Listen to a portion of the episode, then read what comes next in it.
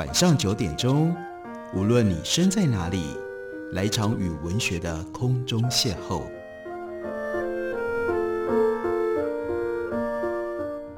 杨照谈书，邀您一同遨游文学世界，认识古今中外的经典之作。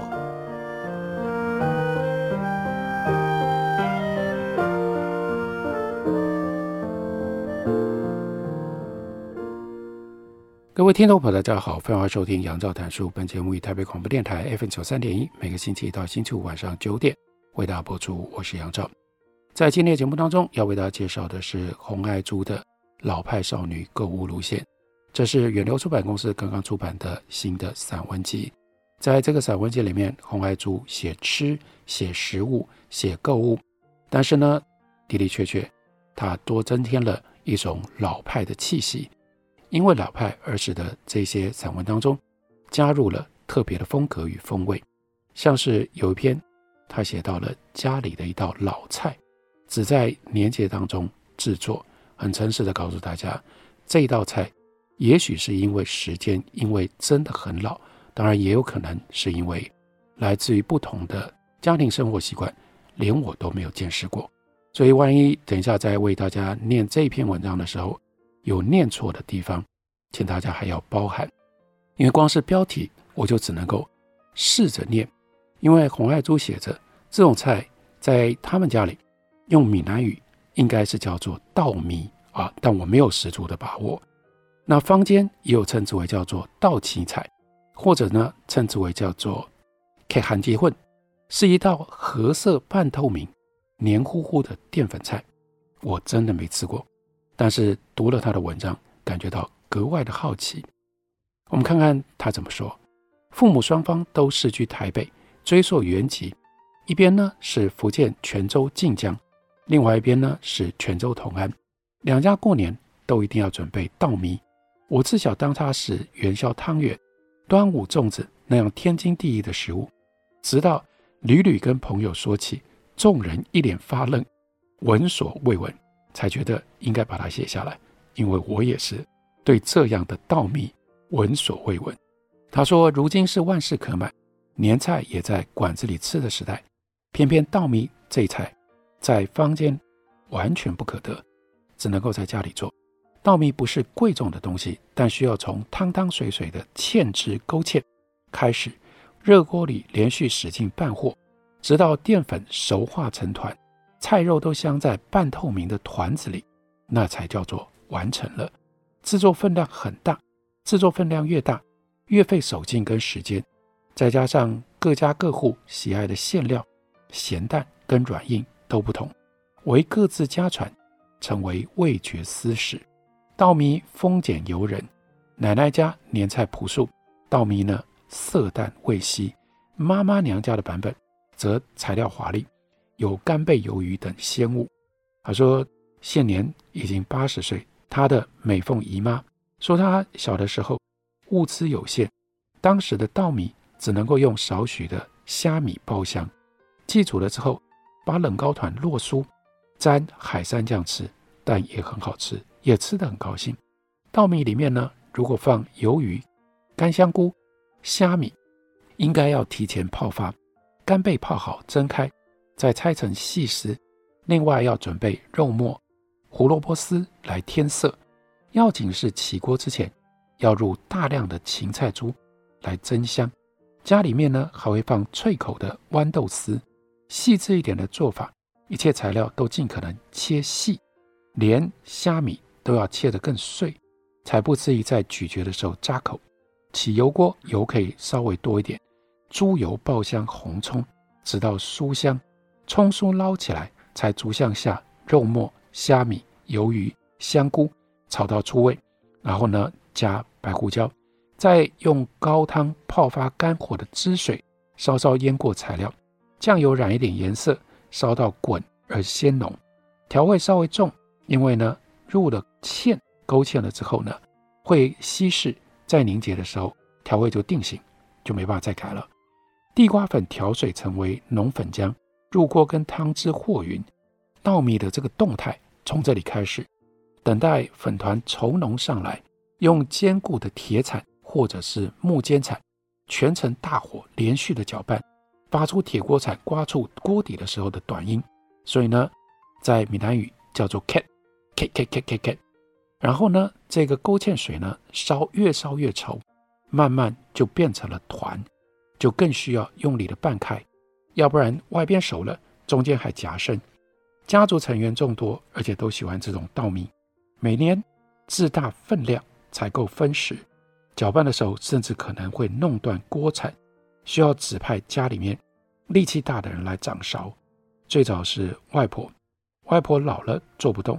就打电话叫妈妈和阿姨两姐妹奔回来。Cat 近年来都是最威武的小舅舅。稻米的时候炒锅会激晃，要另外一个人帮忙扶着锅柄。后来每逢要稻米，就成了一个全家围观的活动。有的掌勺，有压锅的，另外有负责投料的。哎，旁边还有来乱的。作为年菜，味道是一回事，重要的是成为吉祥话的载体。在母语里面说“甲给 K K”，吃鱼有鱼，而稻米是其中意涵最为繁复而且多层的。年节吉祥话十之八九跟发财有关。然后稻米呢，是把丰富的馅料给镶住，象征带财啊，香金包银；粉水兜到粘稠糕团，象征年拢家人团结一心。实际上也是，这菜呢，根本要全家组队。才能够完成。完成的稻米是糕团状，软弹晃颠，像凝固的鲜汤。一年做一回，偶有失手，太稀了就变糊了，太稠了又不好咬。稻米稻得好，掌勺跟备料的人在年节期间就享有无上的光荣。家族成员一边搅一边吃，一边没完没了的赞叹：啊，今年的稻米比去年 Q 啊！去年不太够，今年减价多啊后，今年的鱿鱼这么多啊！冷却的稻米弹性很佳，可以煎来当点心吃。回锅的稻米比原始的版本更被喜欢。家人围在炉火的四周，以筷子把稻米分切成为一口大小，在铁锅里面落出脆底，边烙边吃。因为热黏烫口，吃它的时候会咿咿呀的呵气，讲话都不成句了。广漠世间里，一群血缘家人，数代延续一套年菜，这样的事不能够小觑。要是数代人不离散，且一直有人愿意接手，才能够达成。今日许多人看待年菜是年兽一样恐怖的差事，很乐于委托专业人士代理，到外头买，或干脆呢馆子里吃。这当然也没有什么好可以非议的，但是因为负责做年菜的人。为了过年累成什么样，大家知道，而且舍不得，不如委外省事吧。但如果只留下一道年菜，作为家庭文化的遗产，在我家那就是稻米。文字保存一向有赖众人的共识和投注心力，而我们至今维护它。这是他的老派，他的老派背后有历史、有文化，有他对于这些历史文化背景的深入的了解，以及。用特殊的文字把它表达出来，以至于像现在大家如此熟悉，那么样，在我们的生活当中被认为是最具有代表性的台湾食物——凤梨酥。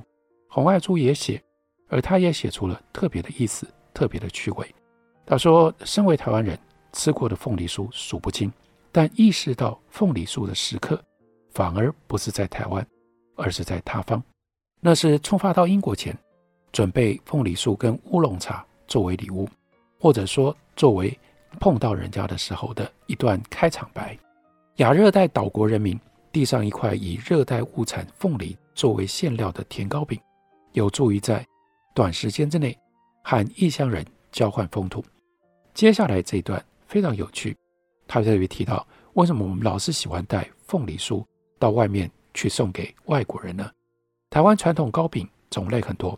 偏偏凤梨酥拿来外交甚广，猜测它的原因，其中一项是许多洋人吃不惯咱们传统糕饼里的红豆沙、绿豆沙，因为在他们的文化里面，豆类应该是咸食，所以吃到豆子的味道配上甜的，对他们来说非常非常难以习惯。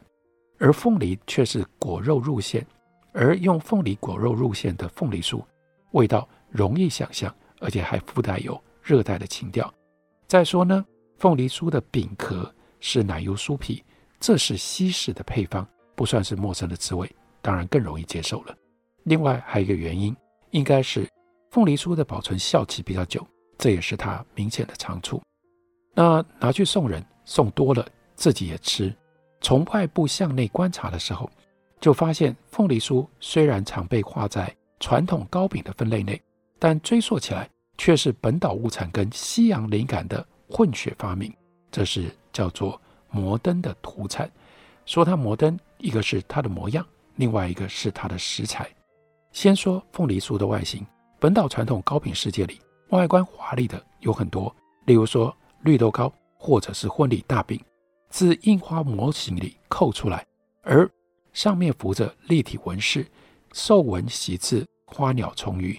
油酥饼皮，例如说绿豆椪，则红印落字或者是朱砂一点，纹饰有祝福的意味，红印有说明的任务。但凤梨酥虽然偶尔出现其他的形状，但大部分都是长方形，而且呢，大概是两口可以吃完，金黄绒面的一个小枕头。十年前，他说回想旅居在伦敦的时候，是由母亲从台湾寄来一大盒板桥小潘蛋糕坊的凤梨酥，当年包装直截了当，今天的单片包装缓冲塑胶隔层全部都没有，饼贴着饼，密密麻麻填满一盒，飞越九千多公里到伦敦二区的小公寓内开盒，哇，太感动了，因为没有一片破损。都还可以看到直线修净，可以适合重叠，非常方便收纳，简直是一块形随机能的现代主义饼。这是他对于凤梨酥形状所留下来的最深刻的印象。凤梨酥的长方形有什么玄机吗？我们休息一会儿，我来继续聊。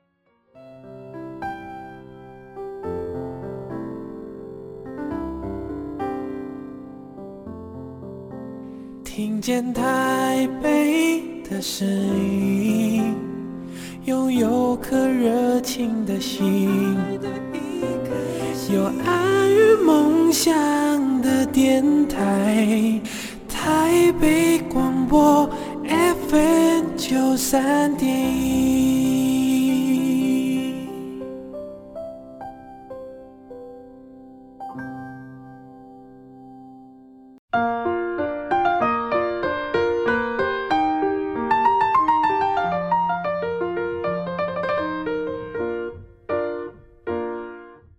感谢您继续收听《杨照谈书》。本节目以台北广播电台 FM 九三点一，每个星期一到星期五晚上九点为大家播出到九点半。今天为大家介绍的这本是远流出版公司的新书，洪爱珠所写的《老派少女购物路线》。我们看到了洪爱珠写凤梨酥，特别讲到凤梨酥的形状，没有人察觉凤梨酥，因为它长得太简单。我们是多么乐于装饰的一个社会，不知怎么竟然就放过了这种饼。任它极简到毫无线索，肚里面换了其他的馅料，例如说草莓馅、水果馅，或者是馅里面藏咸蛋黄，但它的外表永远相同，不多解释。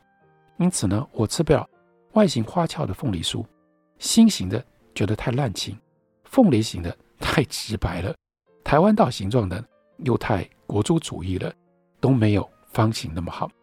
再来说说凤梨酥的食材，他说。我在英国的好友之一是八十岁的 Uncle Alan。Alan 初次尝到凤梨酥的时候，皱眉思索，尝试筛选出经验里面的词汇。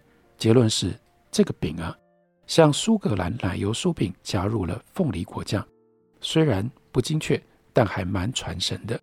凤梨酥的祖先是凤梨饼，传统的结婚大饼的项目，用合生饼皮裹凤梨冬瓜馅，有圆形跟方形的式样。都是多人分食的大尺寸。后来的凤梨酥改制成为小方块，饼皮初期采用猪油，后来才改用奶油饼干面团。主成分除了奶油、面粉跟鸡蛋，更下奶粉跟卤肉粉等，强调奶味。混血凤梨酥，饼皮有奶香，馅料粘稠，土生土长却风格洋派，是台湾折中主义的新产品，自此离开了其他古典糕饼的队伍，走上了自己的道路。后来我们更见证了凤梨酥的历史时刻，那就是叫做土凤梨酥的发明。内馅呢，纯由土凤梨熬制而成。土凤梨名字里虽然有“土”字，但其实并非原生种，而是二十世纪初才由日本人引进的夏威夷开音种，酸度鲜明，制成了饼馅之后仍然富含纤维，也讨人喜欢。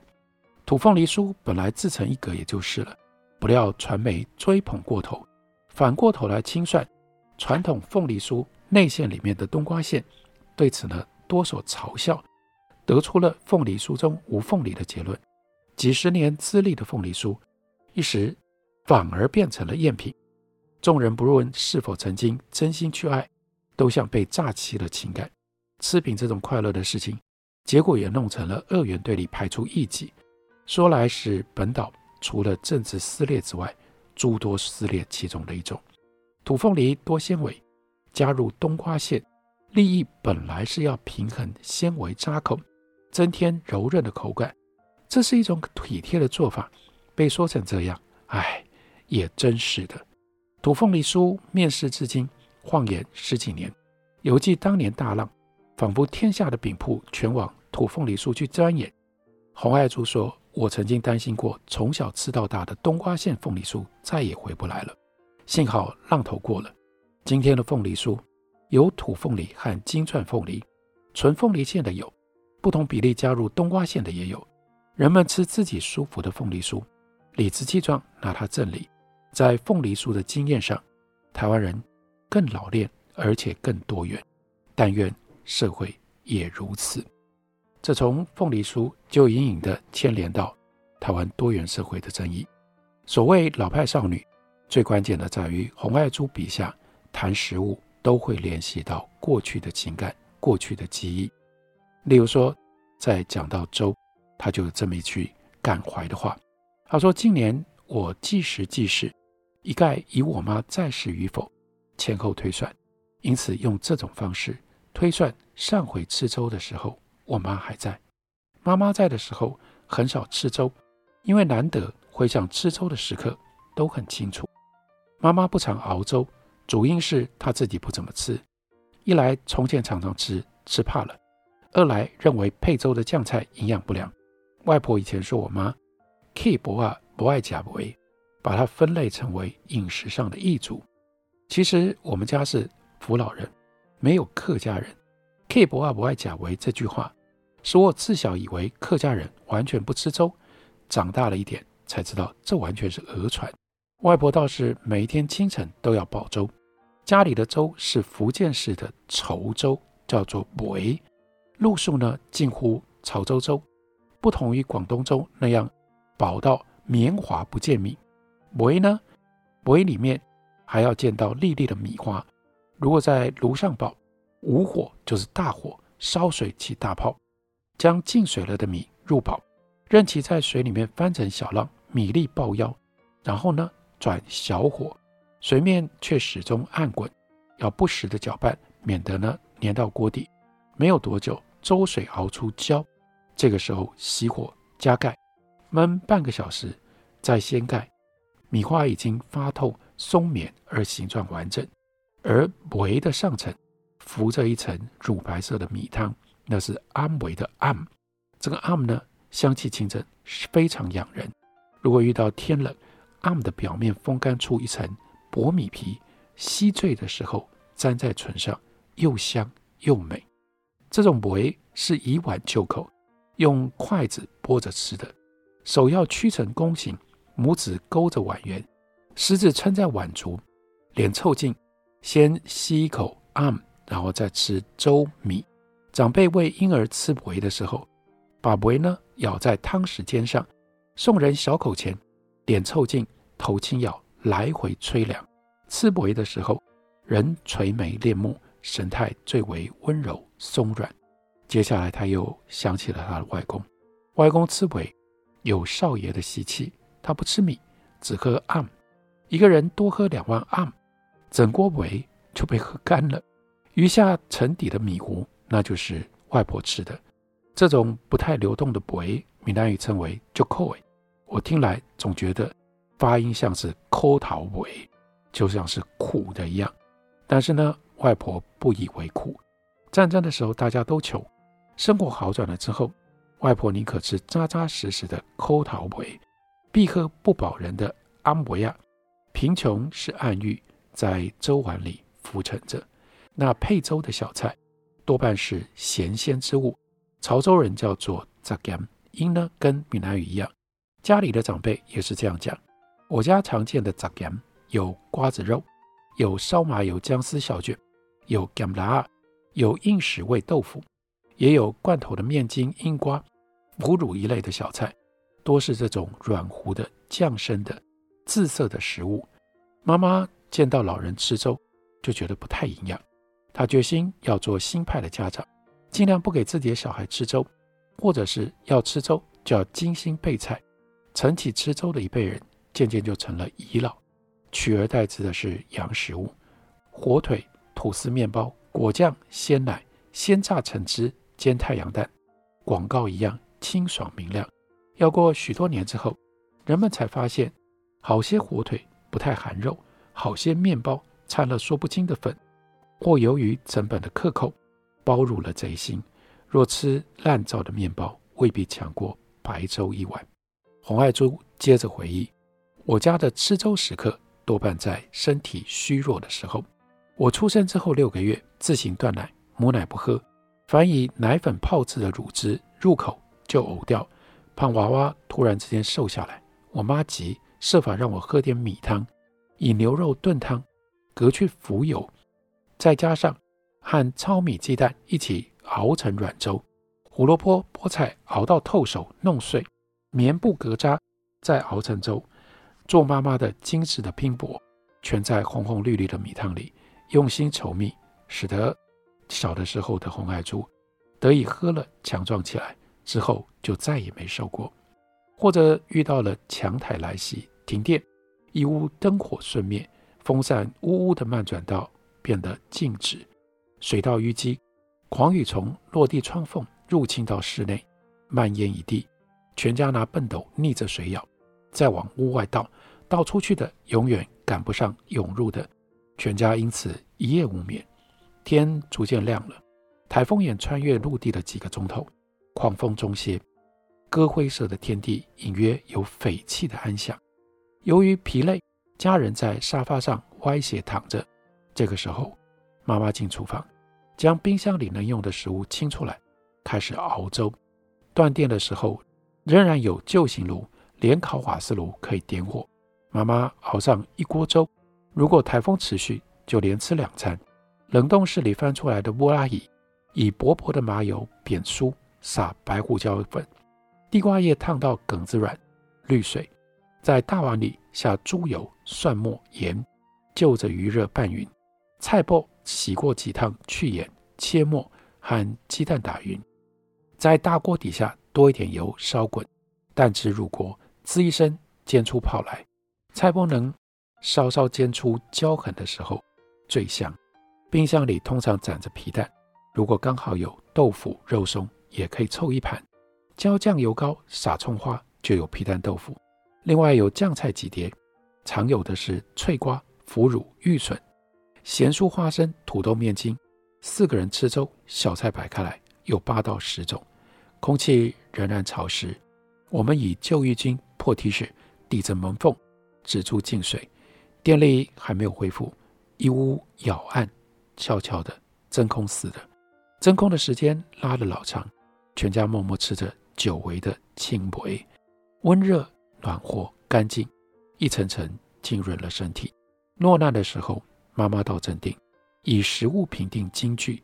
这份坚强心智和临危不乱的本事，应该是承袭自于外婆。所以有母亲，有外婆，有外公，所有的这些回忆混杂在一起，跟食物，跟如何过生活，当然也跟如何认知生活、如何享受生活混合在一起。而构成了洪爱珠的这一本非常特别的散文集《老派少女购物路线》。感谢你的收听，明天同一时间我们再会。